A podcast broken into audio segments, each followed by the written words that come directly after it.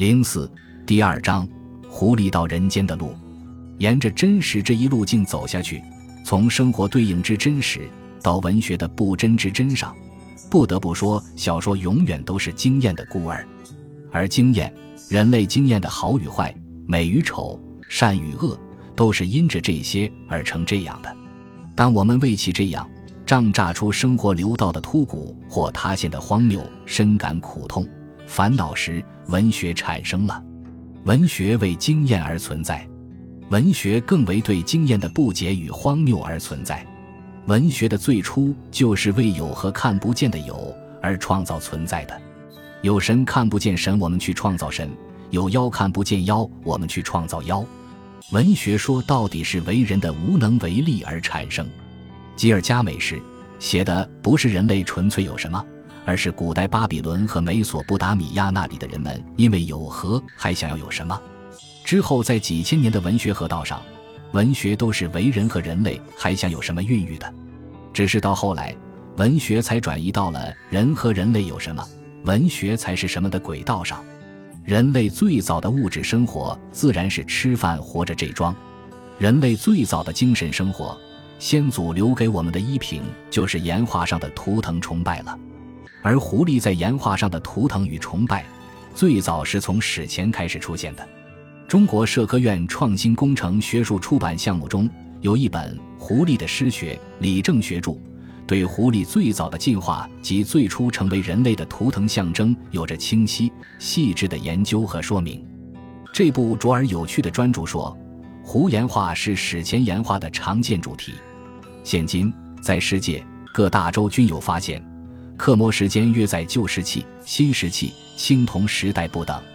在我国。阿尔泰山、天山、昆仑山、贺兰山、阴山、内蒙古草原等地都发现了以狐为对象的岩画。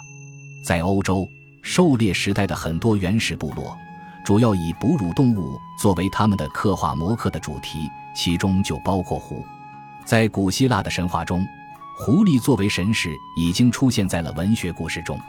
据《狐狸的诗学》一书介绍，《伊索寓言》。共有四百零五篇，而有关狐狸的故事就有五十一篇。从这个篇数言，可说狐狸是这部人类寓言杰作的第一主角了。狐狸的诗学研究介绍说，从欧洲的中世纪约五百杠一千五百到文艺复兴期，延续着《伊索寓言》中狐狸的智慧和血液。法国有了动物叙事的主角列那狐，德国有了这个叙事主角莱涅克湖，英国和俄罗斯。则有了动物叙事中的预言湖，沿着这条弧线去寻迹。在《伊索寓言》后，十二世纪法国的教士尼瓦尔多斯写出了第一部胡作《列纳尔多斯湖》，借此，法国北部的游吟诗人们写出了《列那湖故事》《新列那湖》《冒牌列那湖》等。约在一千一百八十年，德国作家亨利·福写出了《莱茵哈特湖》。七十年后的一千二百五十年。诗人维列姆写成《莱涅尔德湖》，一七九三年，歌德以此为蓝本，改译为叙事长诗《莱涅克湖》。自此，智慧的象征出现了，且在世界文学中，似乎一种语言、一个民族文学中没有狐狸，就不称其为文学一样。